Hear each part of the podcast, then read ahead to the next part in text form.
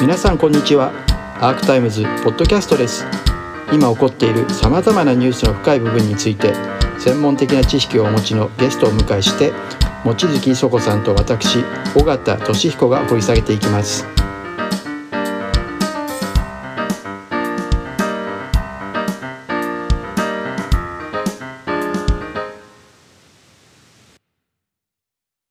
さっき野口さんが言ってた、あんまりその、日本の政策と、その、なんだろう、企業付加価値の問題がこう、その、そんなに結びついてないっていうご指摘を若干してたかもしれないです政策がっていうよりも、うん日本の付加価値を高めるために、政策にその役割を求めるのは間違ってると思います。間違いだってことですよね。で、よくあのやるべきことです。なるほどね。本来はそうですよね。ただ、あの、古賀さんな、古賀茂明さんなんかがよく言ってるんですけれど、例えば今、やっぱり経産省とトヨタって、はっきり言って結構ズブズブの関係になってしまっていて、これはメディアもなかなか批判できないっていうところがあるんですけれど、あの、本来は、つまり電気自動車 EV っていうのをもう今、もはやハイブリッドよりも EV の自動車をいかにえ世界で、え占めるかっていうのが、まあ、世界の潮流だと思うんですけれど、この潮流にトヨタが非常に乗り遅れた。で、これはなんでかっていうと、非常にワンマンで有名なトヨタ昭夫さんの、やっぱり、あの、一言で全てが決まってしまうっていうところが強くて、で、それに対して経産省もあまり文句を言えなかった。まあ、なぜなら非常に、まあ、大きな産業で雇用も抱えている。だから一時期、確かこれ、ごめんなさい、うろ覚えの記憶なんですけれど、あの、ハイブリには、えーえっと、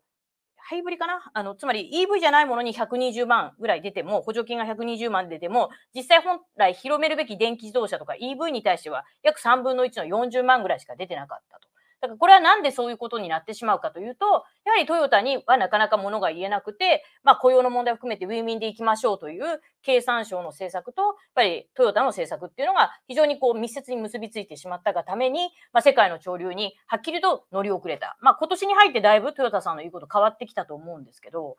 ここどう見てますか EV, EV の話っていうのは、今まで話していた電気産業の話とは全く別の話なんですけれども、あはい。あの日本が EV に遅れていることは間違いありませんよね。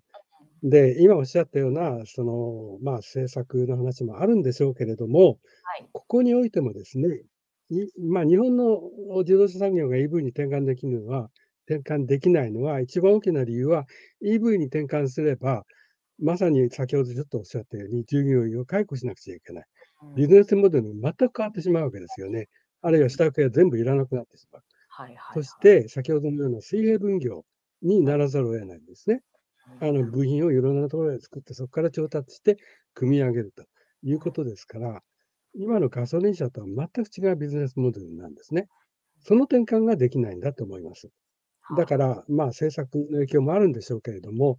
そのような大きな雇用構造の転換に日本が対応できないからだと私は思います。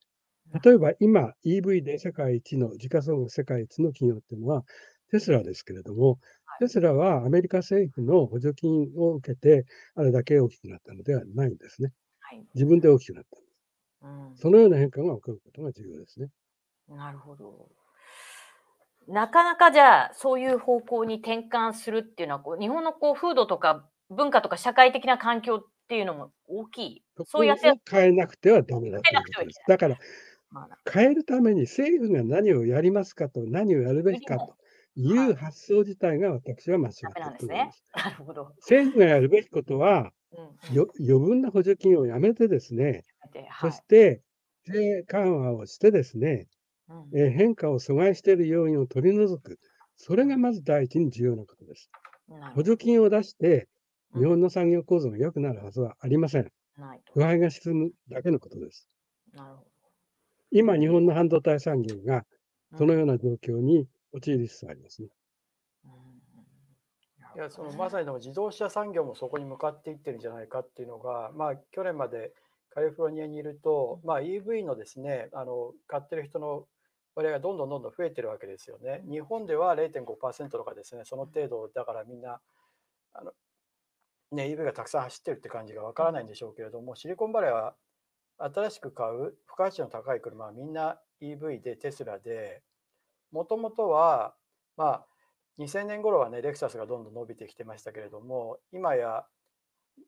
メルセデスと、例えば2台シリコンバレーで持ってて、メルセデスとレクサス持ってた人が、それがメルセデス辞めてテスラ、レクサスになって、でもテスラ、あレクサスの方は割となんか古いのに乗ってて、それが今テスラ、テスラ、2台ともテスラなんていうが増えてきていて、